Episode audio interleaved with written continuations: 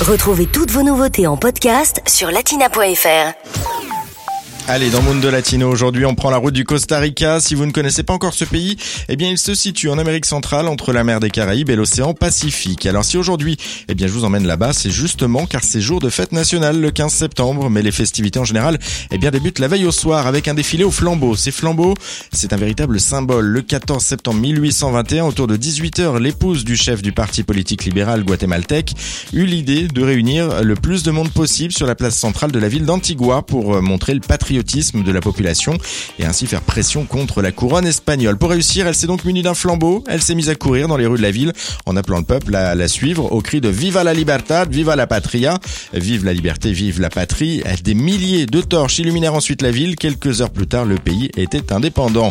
Copiant les processions patriotiques de ce pays, le Costa Rica a donc adopté le flambeau comme icône.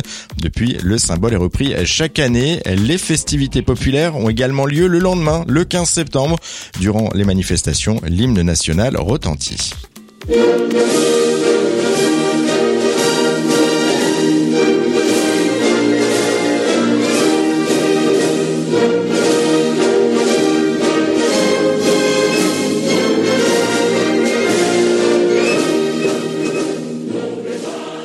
Les pétards, les feux de Bengale, les torches et les drapeaux du Costa Rica sont donc omniprésents lors de cette fête. Fanfare, majorette, charrette à bœufs typique, groupe folklorique et des artistes de rue euh, se côtoient dans un joyeux désordre. Des repas géants sont également organisés. Latina Podcast, le meilleur de Latina, en podcast sur latina.fr.